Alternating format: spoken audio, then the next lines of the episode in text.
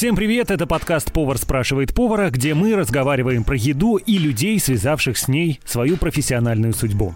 Мы — это я, Саша Друшляк, повар и блогер, а также разные гости этого подкаста. Здесь уже был человек, бросивший офис ради кухни, еще мы говорили с ребятами, которые пекли торты дома, а потом открыли целую кондитерскую и кафе. А приходила в подкаст также моя мама, потому что она мой главный ориентир в домашней кулинарии. А еще мы разговаривали с пекарем из Казахстана, который, вопреки всем пандемиям и санкциям, снабжает своих сограждан невероятно вкусными и красивыми круассанами. Сегодня у нас тема чувствительная для многих российских гурманов – сыр. Еще в 2014 году Россия ввела продуктовое эмбарго, и большая часть зарубежных сыров оказалась недоступна. И на вопрос, где вы были 8 лет, многие могут сказать, что были в поисках настоящего пармезана или камамбера. Запрещенки, как принято называть подсанкционные продукты. Их возили в багаже, заказывали почтой, покупали у своих продавцов из-под прилавка, ну то есть исхищрялись, чтобы достать. В то же самое время у нас появилось слово импортозамещение и многочисленные импортозамещатели, которые кричали, что сделают свой пармезан, свой камамбер, ничем не хуже, чем европейский, а может быть даже еще и лучше. Успехом это не закончилось, по крайней мере в отношении пармезана и камамбера. То, что производят в России и продают под этими названиями, имеет очень мало общего с оригиналами. Но, как говорил один сатирик, кто не видел других туфель, наши туфли во. А говорить мы будем с человеком, который не просто видел, а рос на других, на настоящих французских сырах. И потом сам стал сыроваром, но делает этот сыр он в России. Я должен сделать дисклеймер. Э, сыроварня, которую возглавляет сегодняшний гость, э, и я были ранее связаны коммерческими отношениями. Но этот выпуск коммерции отношения не имеет, он записан исключительно из любви к продукции этого бренда и из интереса к Лео Пиго, главному сыровару сырного ателье Министерства Министрель. Лео. Привет, привет, Саша. Я общался с Лео уже несколько раз, и каждый раз, мне кажется, Лео переживает по поводу своего русского языка. Но я для того, чтобы ты сейчас снял вообще все свои переживания на этот счет, а я хочу рассказать тебе стихотворение по-французски, которое я учил в университете. Я в университете, между прочим, изучал французский язык и сдавал даже государственный экзамен по этому языку. Вот я расскажу сейчас тебе стихотворение по-французски, и ты поймешь, что тебе за свой русский переживать не надо совершенно, потому что по сравнению с моим французским, твой русский просто на высоте, на абсолютно недостижимой высоте. Значит, смотри, стихотворение, которое я выучил в университете, оно называется «Mon perroquet». Итак, Mon perroquet est rouge et gris, il est joli comme un bouquet, et si je crie bonjour Coco, il répond oui, cocorico. О, Господи, какой стыд. Ты знаешь, еще у тебя акцент э, почему-то получается немецкий. Ты как немец, который старается говорить по-французски. Это очень особенно. Ну вот я не знаю даже, как это воспринимать, как комплимент или как что-то иное. Так и есть просто. Без да. суждения. Но, на мой взгляд, у тебя прекрасный русский, и я, когда общаюсь с тобой, совершенно никаких не испытываю трудностей насчет понимания или насчет того, что какие-то слова ты может быть, выговариваешь, не, и даже если неверно, то это звучит по-особенному, с таким, с легким французским шармом, и это даже слушать приятно, имею в виду. Я рад, что тебе нравится. Лео, расскажи, пожалуйста, сколько тебе лет и чем ты занимаешься? Да, мне 35 лет, и я сейчас главный сыровар, сыроварный, вот как мы любим говорить, сырное ателье, Менестрель, под Гатчиной, да, рядом с Санкт-Петербургом. Каким образом ты оказался под Гатчиной здесь, в Санкт-Петербурге, а если ты родился, ну, насколько я понимаю, родился ты во Франции? Ну, это длинная история. На самом деле, я был уже в России до того, как начинать сырная история. У меня было до этого маленький, например, винный бар, винный кафе, который тоже уже было тогда с французским акцентом. Когда я э, продал этот бизнес, я хотел пойти на шаг э, дальше, скажем так, вот уже была вот эта идея Франция, Россия, да, слияние культуры, но, естественно, бар ты импортируешь, там, покупаешь вино и его там наливаешь, а это одно, а мне вот захотелось э, я мечтал на самом деле создать, творить прям свой продукт. Мне кажется, что для кого-то это даже важно, что-то создать своими руками. И это сыр? Да, потому что ну, здесь есть на самом деле много моментов. Мы находились в то время, когда э, была волна э, санкций вот после Крима, то есть много продуктов исчезли, и э, я очень большой любитель сыр, и мне было повезло, что у меня уже были в контакте два очень хороших, как мы называем, профессоров не просто сыровар, они даже э, преподают в университет то, что мы называем, наверное, что-то типа молочная трансформация. То есть они не просто сыр варят, они понимают даже микробиологию. Мне было очень повезло, что я с ним до этого уже общался, и я мог получить обучение у них, и они мне рассказывали вот то, что надо учить, в первую очередь то, что надо знать, и потом, когда я э, смог с ними начать строить это производство, уже это была уже практика. То есть у меня была теория сначала с ними. Я учил э, курсы, которые э, из школы. Ну, это город, э, есть такой город во Франции, э, называется Сюржер. Это не очень далеко от Ла-Рошель. Там, наверное, вот самая лучшая школа для сыроваров. И мне было повезло, вот, что мои два профессора, они были оттуда. И они были даже готовы приехать в Россию, вот, помочь совместно, вот, вместе построили производство производства. Получилось не так, что ты поехал во Францию и учился там, а получается, что ты профессоров выписал сюда, в Россию, и они тебя учили здесь, и ты уже здесь на месте постигал азы сыроварения. Ну, получается, что я уже был в России до того, как интересоваться вот сыром, и я потом получил теорию и здесь дистанционно, и я поехал во Францию, то есть это было первые годы, можно сказать, вот прям обучение теории, но потом я смог их притащить сюда, чтобы построить свое производство. Вот там была прям практика. Вот ми плотно. Я думаю, что никакой студент может получить вот э, такое классное образование, как как прям с, с профессором э, с нуля строить производство. Это не по книжкам учиться. Да, да, это было прекрасное время. Я, ну, я считаю, что мне повезло просто сам факт, что я э, познакомился с ними. Без них это уже не тот уровень, который мы э, хотели и хотим вот и продолжаем показывать. Вот как раз насчет образования сыроварного я хотел тебе рассказать историю о том, как я первый раз оказался во Франции. Это было в горах горах. Место, по-моему, называлось э, Сан-Мишель-де-Морьен или как-то так, э, я не знаю. Это ближе к границе с Италией. Это местечко находится. Где-то там, в горах, на подъеме, на высоте примерно 2500 метров над уровнем моря, я увидел небольшую, очень милую, вот как это умеют во Франции делать, да, очень такое все милое, красивое, симпатичное, ферму. И нам сказали, что это сыроварня. Небольшая частная сыроварня. И вот ты знаешь, я ее увидел, и после этого сразу мне захотелось тут тут же стать сыроваром, потому что антураж этой профессии мне представлялся именно таким. Горы, свежий воздух, э, ферма, коровки тут пасутся, козочки, значит, какие-то, и э, вкусный французский сыр. Но при этом, если размышлять об этой профессии в России, вот отсюда, изнутри, то никакой романтики на горизонте там как-то не маячит совершенно. Это значит, тебе нужно идти в какой-то институт совершенно не романтичным названием, типа там Институт пищевой промышленности на какой-то факультет факультет с еще менее аппетитным названием. Тебе нужно туда идти учиться пять лет, непонятно, что делать. И ты представляешь себе только, знаешь, огромные вот эти вот из нержавейки, может быть, даже чуть где-то проржавевшие баки с молоком, с какой-то жидкостью, халаты, что э, ни к романтике, ни к какой-то аппетитности, ни к тонкому вкусу и аромату французского сыра не имеет отношения совершенно никакого.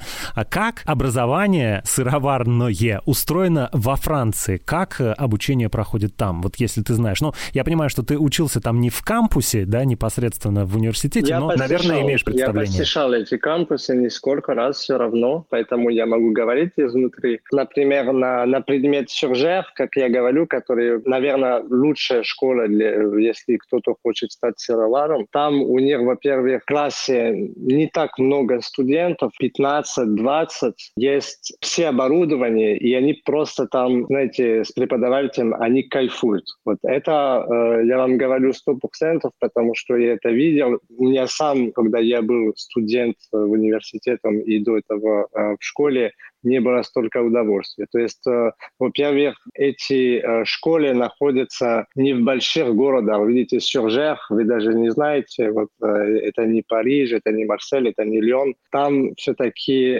мышление немного другие. Есть эта идея, что люди любят покушать плотно и много. Это вопрос не о, фитнесе, да, вообще.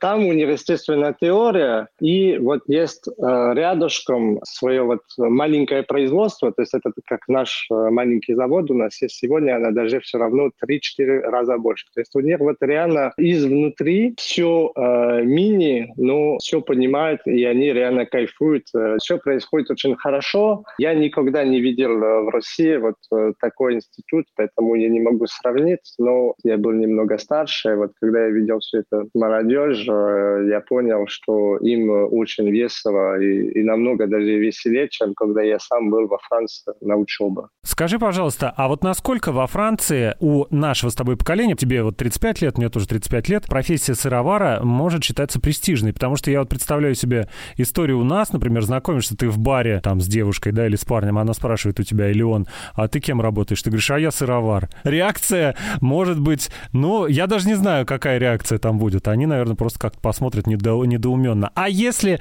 во Франции ты так скажешь, например, например, при знакомстве где-то, как к этому отнесутся? Слушай, я хочу сказать, что на самом деле я чуть не согласен с чем, что ты сказал, потому что здесь, когда говоришь, что серовар, так мало вкусных сыров, так мало сыра в общем, что люди очень удивлены. Когда ты во Франции сыровар, это, конечно, считается чаще всего ассоциация с фермой, с коровами. Вот, ну, Поэтому это немного тоже э, старый век. Не все понимают, на самом деле, особенно вот сейчас, как мы живем, э, городские э, люди, городские привычки. Вот. Я не думаю, что э, быть сыроваром во Франции, это прям звучит сексуально.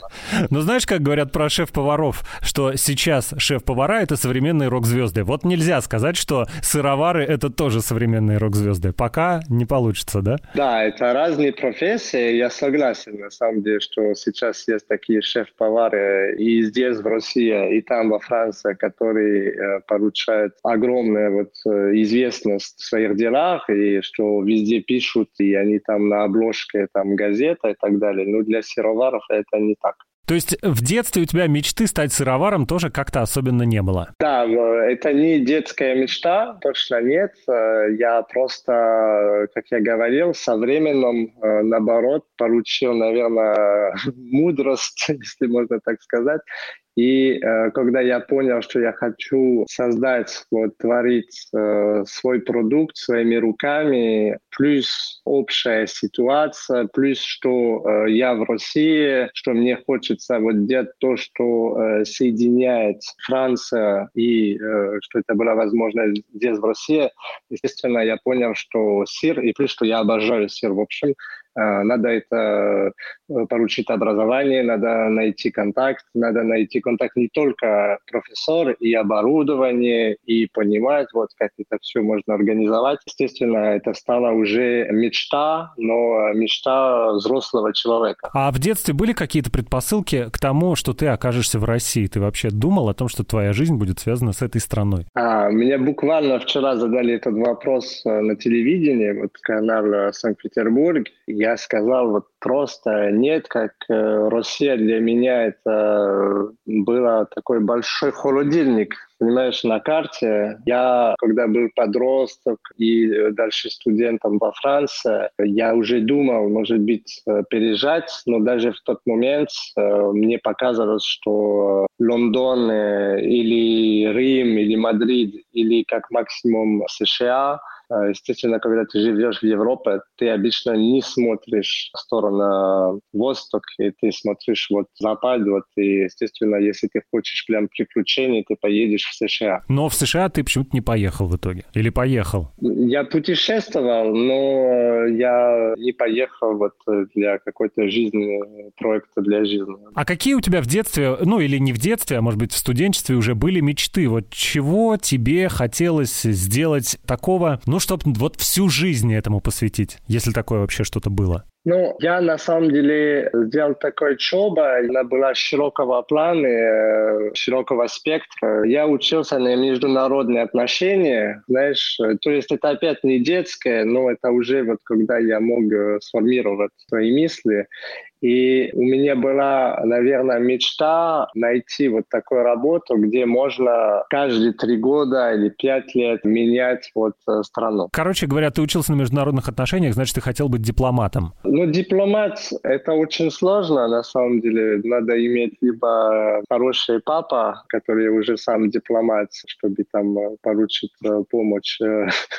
Ну, дипломат — это очень редкая, узкая вот профессия. То есть Э, но я, не только дипломаты путешествуют. Я даже на днях говорил э, здесь э, с французским директором. Я даже, наверное, не знаю, что в Питер есть французская школа, ну, как во Франции. То есть не школа, где преподают французский, а прям вот точно так же, так же название класс и программы, и все как во Франции. То есть она есть в Питер. Сейчас они немного страдают, потому что преподаватели уехали вот после конфликта. Но тем не менее, вот я поговорил с директором, и этот человек, он как раз каждые пять лет меняет страну и вот открывает эти школы в разных странах. Вот это клево. То есть тебе просто хотелось, чтобы примерно каждые три года можно было переезжать в другую страну, новые впечатления, новая жизнь как бы примерно каждые три года. Да, ну это давно уже, знаешь, это уже, мы говорим уже про вот время студент, вот,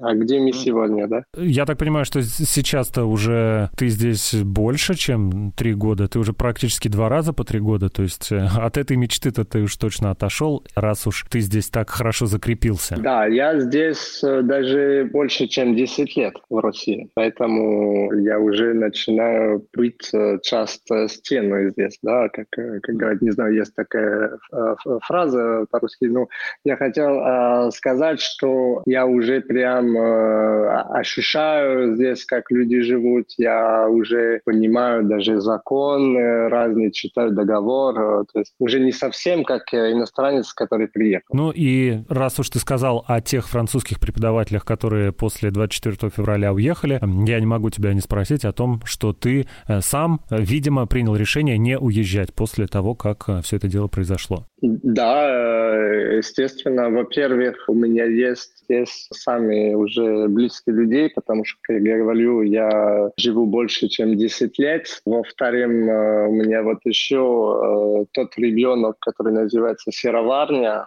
это большой проект, э, большие инвестиции, большие перспективы. И, естественно, я не могу бросать. И как раз я говорил про эту школу. У них огромные проблемы. И это, на самом деле, наше посольство несколько раз э, нам отправил сообщение, имейл, что надо э, как можно скорее уехать, когда начался вот конфликт. И вот в итоге, ну, как бы апокалипсис не произошел, пока, и я даже знаю несколько лиц знакомых, которые сейчас возвращаются. Поэтому я рад, что я не уехал. Все равно моя жизнь здесь, вот как я говорил, поэтому я не собираюсь. И еще я могу добавить, что я давным-давно и до сих пор э, влюблен э, с Питером. Ты большую часть времени, которую прожил здесь, пробыл в Питере, да? Да, вся моя история связана с Питером. Во-первых, я сам из юга Франции, да, из Прованс, Экс-ан-Прованс называется мой город, рядом с Марселем. И э, я уже учился в Париже пять лет, поэтому я уже переехал первый раз тогда. И потом из Парижа уже э, в Питер. И иногда мне задают тоже вопрос, почему ты любишь Питер, вот сможешь по пунктам объяснить, ну, что нравится, что не нравится. Вот мне очень сложно, на самом деле, отвечать на, на такой вопрос. Но я знаю, что когда я жил пять лет в Париже, э, я был устал, э, я не хотел искать там работу, я себя не видел. Вот. И даже если город э, абсолютно вот одна конфетка, да, вот красивая, там мост, там собор, там все, музей, с этим вообще нет спора. Но я сам лично вот думал, уже надо посмотреть дальше. И когда я также оказался 5 лет э, в Питере, теперь уже 10 лет и больше, я не ощущаю вот э, эту усталость, это надоело. Вот э, поэтому я именно этот аргумент мне говорит, что это мой город. А куда ты любишь в Петербурге ходить, отдыхать, расслабляться, развлекаться? Э, какие у тебя есть любимые места? Ну, поскольку я сыровар, и я очень часто показываю свои сыры э, в разных ресторанах, э, заведениях, я на самом деле люблю просто гулять. Иду вдоль там э, набережная или фонтанка, вот э, Марсово поле. Вот даже, не знаю, ну вот я люблю эти маленькие прогулки, спонтанные, вот э, когда понимаешь, что условно у тебя 30 минут, и ты не сидишь на, на трамвай или на автобус, или не поедешь в метро, и думаешь, вот сегодня погода более-менее нормальная, я пойду пешком. И я обычно вот э, просто кайфую вот так ходить. Ну, я тебя прекрасно понимаю. Вот у меня в Петербурге тоже самое любимое занятие — это просто гулять, ходить. И если бы у меня была возможность сейчас, например, не, не ездить на машине, да, а передвигаться как можно больше пешком, то я бы с удовольствием как можно больше ходил пешком, потому что это прям кайф. Тут солидарен с тобой полностью. Э, скажи, пожалуйста, давай вот э, вернемся к тому, все-таки к твоей профессии непосредственно. Ты сыровар. Как выглядит типичный рабочий день сыровара? Вот ты пришел утром на работу. Кстати, во сколько? Ну, мой день, да, вот как сыровар. Окей, я расскажу э, о себе. Ну, это может, может быть немного отличаться от э, других технологов, которые занимаются те же профессии. Вот, э, поскольку я часто, как я тоже лицо вот эта компания, должен выходить куда-то там поговорить с э, новый партнер. И, э, ну, я рассказываю, вот когда я нахожусь в сыроварне и как мы работаем. Мне повезло, потому что у меня прекрасный персонал, с которым которым вот э, с моими профессорами и со мной, потому что я всегда тоже э, единственный, который говорит и на русском, и на французском, чтобы там перевести все. Мы э, очень гордимся, во-первых, что мы построили команду, то есть мы нашли крутые технологии в России, которые теперь крутые сыровары, да, вот, которые могут варить сыр тоже и со мной. И если вдруг надо в один день без меня, в принципе, они могут творить, мы общаемся, вот, и э, я знаю. То есть я обычно приеду, когда уже идет процесс пастеризации, да, вот это значит, что э, утром сотрудник поехал забрать молоко да, с молоковозом. Он ездит туда примерно 45 минут, там заливают. То есть это очень рано, и мне повезло, что, э, естественно, я не участвую в сборе молока с самого утра. Вот он его заберет, молоко приедет, и здесь идет э, первый процесс, то есть пастеризация, который, в принципе, это автоматический процесс, и который длится э, больше, чем час, смотря какой сыр вот, э, и какой объем варим, какой объем молока в тот день. Ну, а, в принципе, я могу приехать, и слава богу, потому что производство далеко, а я живу в городе, я могу приехать около 10. А пастеризация, ну просто так, чтобы было понятно людям, которые далеки вообще от всех этих процессов, это взяли молоко, налили в некую емкость, емкость нагревается до определенной температуры, это делается для того, чтобы э, ненужные микроорганизмы, которые живут в молоке, чтобы они все там по, попередохли, да, и чтобы молоко потом не прокисло. У нас более, на самом деле, современный пастеризатор, чем то, что ты описал. То, что ты описал, это прям самого, как это делается. Но сейчас есть машины, которые гоняют молоко довольно быстро до уровня нужно, то есть около там 80 градусов плюс-минус, и э, выдерживает эта температура э, несколько секундов, и потом быстро его опускает температуру, да, вот, то есть не, не обязательно греть э, часами, вот, э, как раньше сделали, там, как на кастрюле. Сейчас mm-hmm. можно быстро поднять и быстро спускать температуру. Ну, процесс один и тот же. То есть я приезжаю, и здесь я смотрю на разные анализы вот этого молока, проверяю еще один раз, но он уже был проверен, у нас там тоже лаборант, но еще вот посмотрю показатели, обсуждаем, вот потому что иногда от того молока, как получили, мы понимаем, что придется, ну, где-то в таймингу на одна минута больше погреть, наверное. Вот. Ну, то есть иногда есть какое-то понимание, вот просто вот молоко, он чуть-чуть отличается все равно с одним днем на следующий, и поэтому сыровар почти невозможно заменить роботом да, то есть э, это как повар на кухне, да, то есть сегодня у тебя свежие овощи, завтра не, не дозревшие, вот, то есть надо всегда вот есть какой-то момент импровизации немного. И сыровар вот после пастеризации начинается, вот как я обычно говорю, магия, то есть кухня, ты уже на свой сыр-изготовитель смотришь, у тебя все по таймингу, ты знаешь, вот какой сыр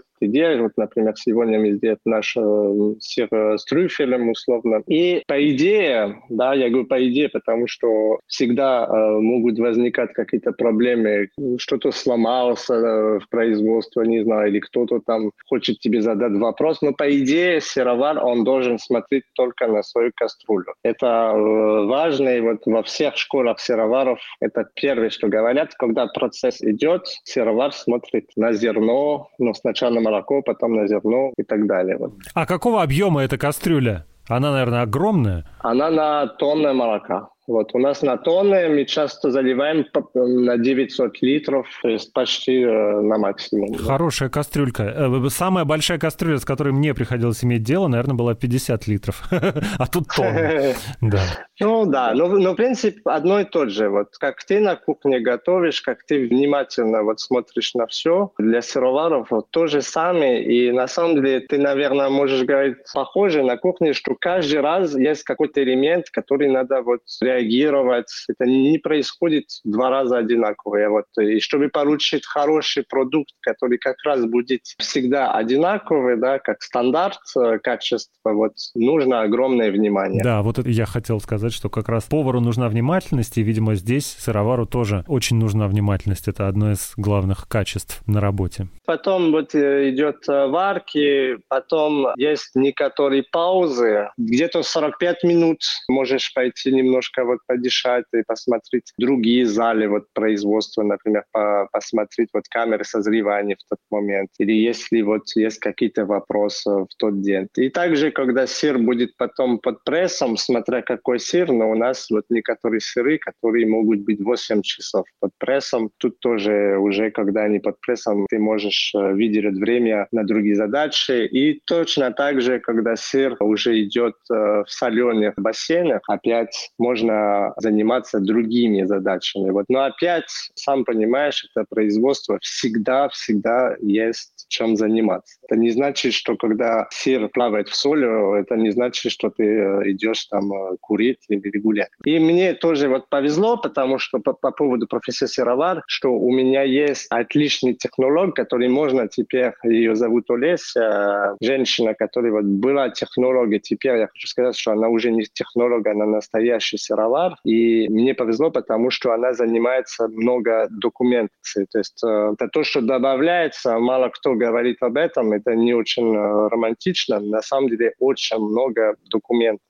И с этим вот э, благодаря Олесе, который и до этого работала вот в промышленном, все, что касается тоже с прием пищи, она уже знала, как оформлять вот документацию. И если было еще вот это все на меня, я думаю, что я бы спал э, два часа каждый день максимум. Ну да, или вообще сошел с ума, потому что вот эта вся бумажная волокита, это то, на что жалуются, конечно, чаще всего. Роспотребнадзор а и прочие службы, пока там для всех э, документы напишешь, все разрешения подпишешь, уже как бы и сыр варить некогда. Да-да-да, абсолютно. А во Франции похожая ситуация с вот этими контролирующими, регулирующими органами? Или тебе сложно сказать, потому что ты там не принимал участие в такой работе? Ну, во Франции на самом деле э, это не, не менее строго. Есть, конечно, разница, что в России вот эта история, как мы уже озвучали, пастеризация, она обязательная. Вот во Франции, сам знаешь, что есть большой э, ассортимент э, сыров, которые из сырого молока, да, вот если я правильно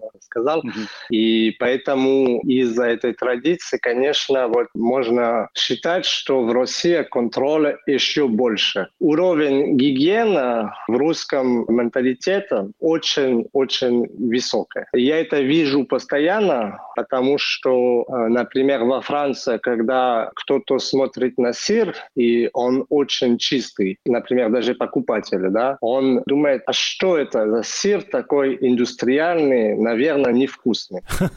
Или его помыли, потому что он испортился. Да, чтобы... это какой-то индустрия. Это слишком красиво, слишком вот э, угли, слишком вот совершенные. Вот. В России это просто наоборот. И в принципе в плане контроля это тоже отражается. Здесь реально не шутят и лучше не шутят. То есть во Франции, поскольку вот можно работать с молоком, который уже имеет большое количество бактерий, это уже как-то своя традиция, поскольку покупатели хотят самые вот сыры, которые выглядят более древние, более такие неиндустриальные, есть немного другое отношение. Вот в России вот просто надо все следить, надо все мыть, и у нас служба главного ветеринара, который почти каждый день у нас, у нас отличное отношение, может, поэтому он каждый день у нас.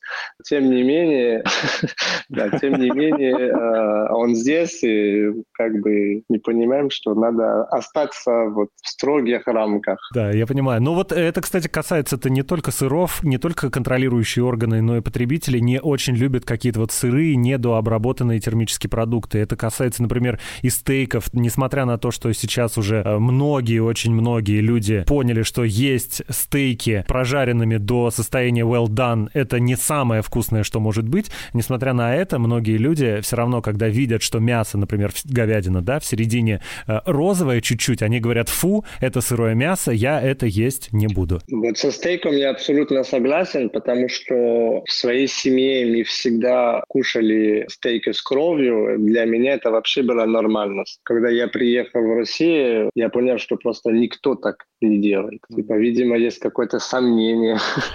Ну да, в России-то дело в том, что вообще культура потребления говядины, она как-то более-менее начала развиваться не так давно, потому что там 30-40 лет назад никаких вот этих вот коров специальных, э, которых вкусно можно есть, да, их не было. И там, как вот мне рассказывали австрийские шеф-повара, которые в начале 90-х здесь работали, они говорили, что, например, самая ценная в те времена в Австрии часть свинины была зобная железа, да, а это называется sweet bread по-английски, я не знаю, как по-французски это называется. Это самая дорогая, самая деликатесная часть. А здесь, в России, самая дорогая часть была свиная шея, потому что из нее делали шашлык. А зобную железу просто выкидывали. А вот сейчас уже в Петербурге шефы говорят, что э, зобную железу уже не так-то просто достать, потому что вся она расходится по ресторанам, потому что люди наконец-то поняли уже и распробовали, так сказать. Однозначно, чтобы просто добавить, э, что вкус во всех аспектах растет. Во-первых, мы видели, э, насколько вот эти э, гастро, бар, э, гастро разные места вот развивались, да, это уже другой уровень, чем фастфуд, да, вот это даже стритфуд, он часто более интересный, чем эти большие сети. Очень быстро, за несколько лет, то есть я даже сам за 10 лет вижу вот эту разницу, это получает огромная скорость развития, и я хотел сказать, что на самом деле наши сыры, они тоже вписаются в этом для вот новое поколение. Это поэтому мы называли бренд Министрель, что мы дали собственное название, что мы вообще не играем, несмотря на то, что я француз, что мои профессоры тоже французы, мы вообще не играем. Это карта традиция, это карта там коров или эфирная башня на этикете. Мы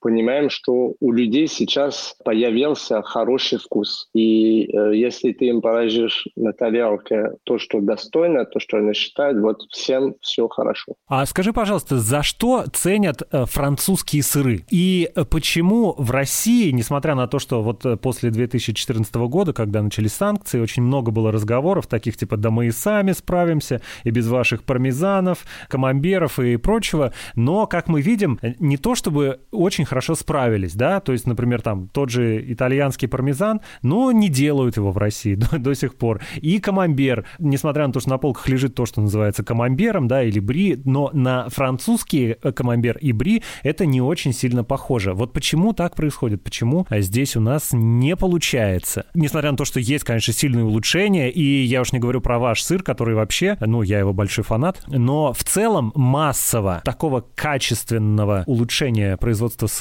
здесь нет, и, ну, пока что как будто бы не предвидится. Вот почему? Что за секрет такой? В чем загадка? Ну, здесь очень много тем, я даже э, стараюсь в чем-то начать, потому что пока ты задал вот эти вопросы, у меня были вот несколько вот какой-то комплексный вот э, взгляд на все это. Во-первых, что касается Франции, да, это удивительная страна, она маленькая, но там, э, если я правильно помню урок по географии, у нас пять разных климатов, по-моему, и, и в мир там их э, шесть или семь разных, там, ну, или восемь, не помню. Ну, тем не менее, это очень особенная страна, особенная история.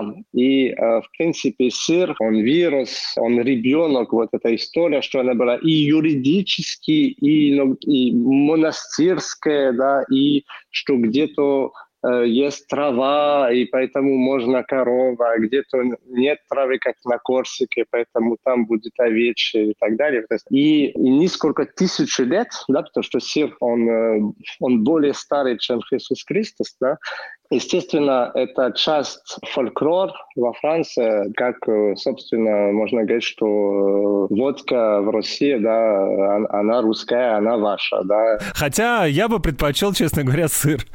Ну, э, извини, да, ну, э, это так, тем не менее, есть дальше, что я хотел сказать, что это ошибка стараться делать копии, потому что это живой продукт, это есть э, локальные особенности, есть качественное молоко, но все равно себе ведет по-другому. Порода коров отличается. Опять не значит, что молоко плохое. Это просто есть некоторые факторы, которые отличаются. Да? И все эти сыры, которые ты назвал, на самом деле здесь кто-то пишет камамбер или пармезан. Э, если смотреть там на родине, они закреплены к региону. Это значит, что это не только эти коровы, это молоко, это тоже, что эти коровы э, дышат, да, этот воздух там, и потому что у них этот воздух, вот они э, условно чувствуют себя хорошо, такой сыр получается, и этот сыр, он защищен и закреплен вот региона, да, поэтому на самом деле делать условно сыр, который здесь его называть также, это чуть-чуть неправильно, потому что все региональные условия, они же территориальные, ты не можешь их уважать здесь. И это же еще и противозаконно, если речь идет о там, французских или итальянских законах, ну, да? Да, но нет международной полиции сыроваров, там, понимаешь, но по идее, как минимум для э, респекта, лучше на самом деле не играть с этим и лучше не создать вот эти копии, потому что опять брать рецептуры бри или кому камамбер или пармезан или вот что угодно, и просто брать молоко здесь и идти по пунктам и, и его переделать, вот то, что делают, вот то, что не получается. Это первый момент. Здесь мы это прекрасно видели, да, вот когда мы разработали наши сыры, нам пришлось где-то на две недели больше э, созревания сделать. Нам пришлось где-то немного греть больше, немного поставить по-другому под прессом. Ну, вот все это разработать, чтобы вот опять добивать вкус и как раз этот вкус, который новое поколение, которые люди, которые теперь вот выросли на, на это Россия, которая уже э, почти европейская, да, в, своем, э, своих поведениях, да, вот им вот нравится вкус, вот опять вот. И поэтому здесь важно вот понимать, что нужен настоящий сыровар, потому что просто технолог, который старается что-то повторить, который он нашел в интернете или который вот его отправили, у него не получается делать эти аналоги дороге. Второй момент. Ты прекрасно понимаешь, что есть то, что называется сырный продукт, и то, что называется настоящий сыр. И поэтому нельзя перепутать. Э, либо мы говорим про э, сыр, как мы делаем, либо мы говорим про сырный продукт, который идет на бутерброд или на что-то, который стоит вот в два-три раза дешевле. Ну, вообще я плохо понимаю, честно говоря, что такое сырный продукт. Для меня очень легко. Я тебе вот на свой взгляд как сыровар. Когда я покупаю литр молока, несмотря на то, что, естественно, у нас э, тоннами идут закупки, да, но все равно я его покупаю сейчас около там, ну, чуть меньше 50 рублей, вот, чтобы там округлить, ну, скажем так, 50 рублей литра молока. Чтобы делать килограмм сыра, в среднем нужно 10 литров. Значит, что только молока у меня уже 500 рублей, чтобы э, создать килограмм сыра. 500 рублей. Потом нужно ферменты, нужно персонал, электричество и, может быть, что-то заработать чуть-чуть. Потом э, обычно один дистрибьютор может заработать, и еще магазин заработает тоже своей маржи. Настоящий сыр вряд ли может стоить дешевле, чем 1200, но это вообще минимум. Вот 1200 за килограмм. Вот все, что ты увидишь, что стоит там 800 э, э, рублей и меньше, и меньше, это не может быть сыр, потому что даже молоко стоит дороже. Как молоко может стоить дороже, чем сыр, когда уже магазин, дистрибьютор, сам производитель заработает тоже. И это разные вещи. Вот опять я не хочу э, говорить, что сырный продукт это ужас. Ужас это просто другой просто служит для других целей. Да, я понял. Скажи, пожалуйста, можно ли сварить сыр дома? Я понимаю, сейчас речь идет не о сырах типа пармезан, которым нужно по полтора года зреть, да, только, только вызревание будет длиться полтора года. Дома, конечно, терпения никакого не хватит. А, но какой-то вот достойный, э, молодой, качественный сыр сделать дома? И если да, то что бы ты порекомендовал из, может быть, литературы или, может быть, каких-то видеоуроков? Люди, которые интересуются сыроварением, да, молодые под подающие надежды сыровары, будущие сыровары, а вот чтобы они такое могли прочитать, чтобы для них было очень полезно и чтобы подпитало их энтузиазм.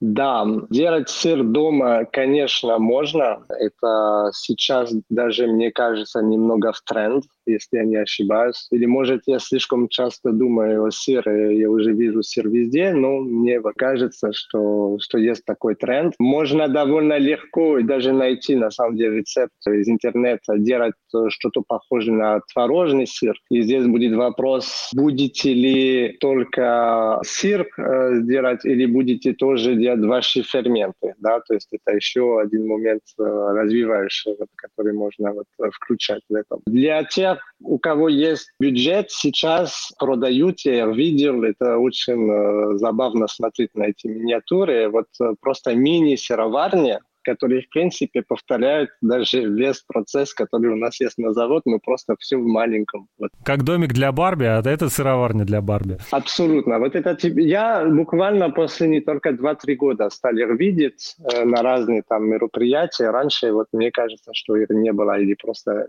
не, не попало. И э, я могу советовать просто совершенная книга, настолько хорошая, что я иногда боюсь, что люди начинают все делать свой сыр и не будут покупать мой сыр. Но, э, тем не менее, она пока, мне кажется, еще только на французском, хотя я не проверил, существует ли она на русском, но это новая Библия для вот э, нубов, сыроваров, э, который называется по-французски «L'art de faire son fromage», то есть искусство делать своего сыра. И это просто шедевр. И там, кстати, не только творожный сыр, и даже пармезан, и даже сложный сыр, который можно делать даже дома. Хорошо, тогда мы обязательно потом приделаем ссылки в описании к подкасту на как раз вот эти книги, чтобы можно было посмотреть. А, Лео, спасибо тебе большое. Час мы проговорили, время пролетело просто незаметно. Мне кажется, я бы еще час бы тебя слушал с большим удовольствием. Ну, повторим, значит. Спасибо и удачи вам в вашем сырном деле. Да, пока-пока. Да. Это был пятый выпуск подкаста «Повар спрашивает повара». В очередной раз прошу вас ставить ему оценки на подкаст-платформах и писать комментарии, желательно содержательные, с предложениями и мнениями, но можно и просто написать «Привет, все круто!». А комментарии и оценки — это ступени на пути к прорыву в высшую подкаст-лигу, так что не поленитесь. Можете поставить оценку и написать коммент прямо сейчас, чтобы потом не забыть. А еще рассказывайте о подкасте друзьям, которые могут им заинтересоваться. Ну и если у вас есть знакомый инвестор, который хотел захотел бы инвестировать в этот проект, то мы примем его с распростертыми объятиями. А, и еще одно. Подписывайтесь на телеграм-канал «Доказательная кулинария». Там есть интересные рецепты и горячие обсуждения насущных кулинарных вопросов. Вот теперь все. Прощаюсь с вами до следующей недели. Меня зовут Саша Друшляк. Всем спасибо. Пока.